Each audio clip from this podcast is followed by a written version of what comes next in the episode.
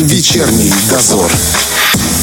Что ж, продолжается вечерний дозор, друзья. Ну и с пугающей частотой стала появляться информация о пожарах в Приднестровье. Причем горит не только сухостой, но и жилые помещения, горят машины.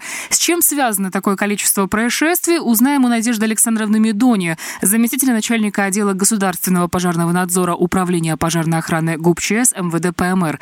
Прямо сейчас Надежда Александровна с нами на связи. Скажите, пожалуйста, за последние несколько недель сообщения о том, что горит сухостой, просто не прекращаются. В чем причина? Ну да, действительно, начиная с 13 марта у нас прослеживается всплеск количества выездов на возгорание сухой травы.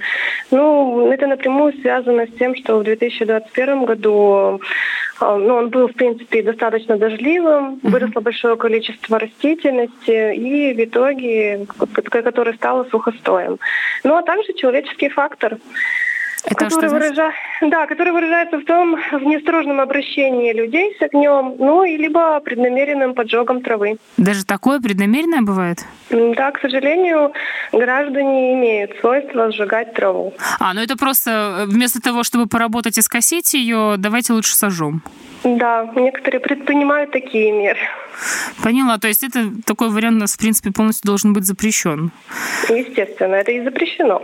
Угу. Что касается непреднамеренного, это человек э, едет в машине, выбрасывает окурок или каким образом это обычно получается? Э, нет, это в основном это свои земельные участки, когда люди пытаются там вроде как наводить порядки, разводят костры для каких-либо нужд, и при этом забывают о мерах безопасности, о том, что эти э, костры должны разжигаться на определенном расстоянии, эти места должны быть обеспечены первичными средствами пожаротушения, ну, такого вот формата. А сколько раз пожарным за последнее время пришлось выехать на тушение сухостоя по республике? Ну, если брать март месяц, то угу. по состоянию на сегодняшний день уже зарегистрировано 500 выездов. Ого! И как бы, ну, это всего выездов, но 90% из которых, в принципе, это выезды на сухостой.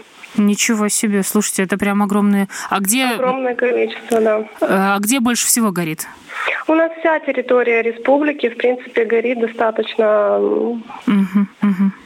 Скажите, вот если говорить о поджогах, э, в таких случаях можно найти виновника? Ну, дознание по пожару всегда предполагает собой поиск виновных лиц, и этим занимаются органы государственного пожарного надзора. Ну, однако не во всех случаях виновные лица найдены и привлечены к административной ответственности. Если все-таки удается найти преступника, что ему грозит? Ну, это зависит от последствий пожара. Как правило, э, лицо в большинстве случаев оно привлекается к административной ответственности. Uh-huh. По части 2 статьи 20.5 э, сумма штрафа может составлять от 920 э, рублей до 1840 рублей.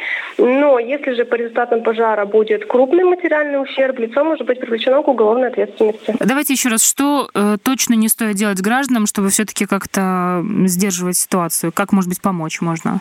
Ну, если говорить о помощи, то, в принципе, каждый гражданин, каждый имеющий да, в пользовании земельный участок, он должен своевременно очищать его от сухостоя. А, если говорить в общем, то для того, чтобы оказать основную помощь пожарной охране, то необходимо соблюдать неукоснительно требования пожарной безопасности. В данный сезон именно требования по разведению костров в, на установленном расстоянии, да, угу. если уточниться, то это на расстоянии не менее 30 метров от зданий и сооружений, а 25 метров от э, автомобилей и 50 метров от леса. Ну и, конечно же, обеспечение этих мест первичными средствами пожаротушения. А вот, кстати, сейчас э, будет период у нас различных маевок. Здесь тоже, наверное, нужно быть максимально да, осторожными. Естественно, естественно, люди, отдыхающие в лесу, да, в лесополосе, обязательно должны соблюдать требования. Э, места разведения костров должны располагаться как можно дальше от э, деревьев, да, и кустарников. Э, это место должно быть очищено э, от почвы и как бы естественно орудиться хотя бы лопатой, да, у нас uh-huh. предполагается, что там земля, то есть можно засыпать элементарно, но иметь определенный инвентарь. Ну, давайте дальше перейдем. У нас недавно была целая, целая серия пожаров с автомобилями. Удалось выяснить причину возгораний? Ну, в принципе, да. Следует отметить, что автомобили у нас горят вообще с постоянной периодичностью. Но если акцентировать внимание на автомобили, которые сгорели в марте месяце, uh-huh. то из последних, да, вот 15 марта у нас горел Lexus. Да. А, причина была поджог. 22 марта тоже горел Lexus, э, Lexus и причина пожара также был поджог. А, но в дальнейшем уже, допустим, 24 марта горел автомобиль Ford в городе Бендера. Uh-huh. А, там причиной стало нарушение правил пожарной безопасности при эксплуатации электрооборудования. Угу. 25 марта горел автомобиль «Сиат» в Тирасполе.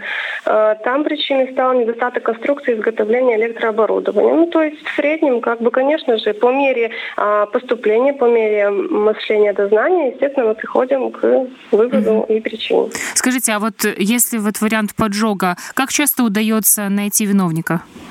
Ну, этим занимаются компетентные органы. Угу. Я, к сожалению, вам статистику Все. не могу сказать, Все. насколько часто. Поняла, поняла. А, что касается жилых помещений, тоже последнее время участились пожары, ну, по крайней мере, есть такое ощущение. Какие здесь в основном причины? В жилых помещениях, по статистике, как бы, как и ранее, большинство пожаров происходит по причине неосторожного обращения с огнем. А, в большинстве случаев речь идет о курении и, как правило, состоянии алкогольного опьянения. Угу. На втором месте это нарушение правил эксплуатации электрооборудования либо электроприборов.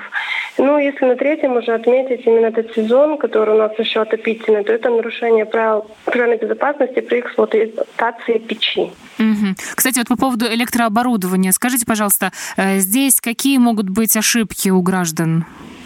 Основные ошибки в том, что наши граждане все-таки надеются на качество да, электрооборудования, но есть э, правило, которое гласит о том, что при работе любого прибора э, должна производиться наблюдение за, за их работой.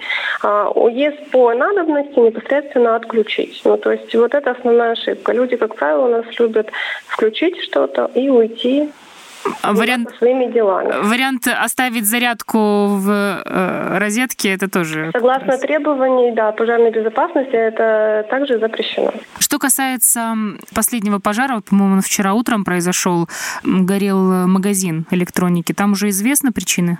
Э, на данный момент я причину озвучить не могу. Там ведется дознание инспектором uh-huh. Госпошнадзора, поэтому uh-huh. все в рамках рабочих. Принято, понятно.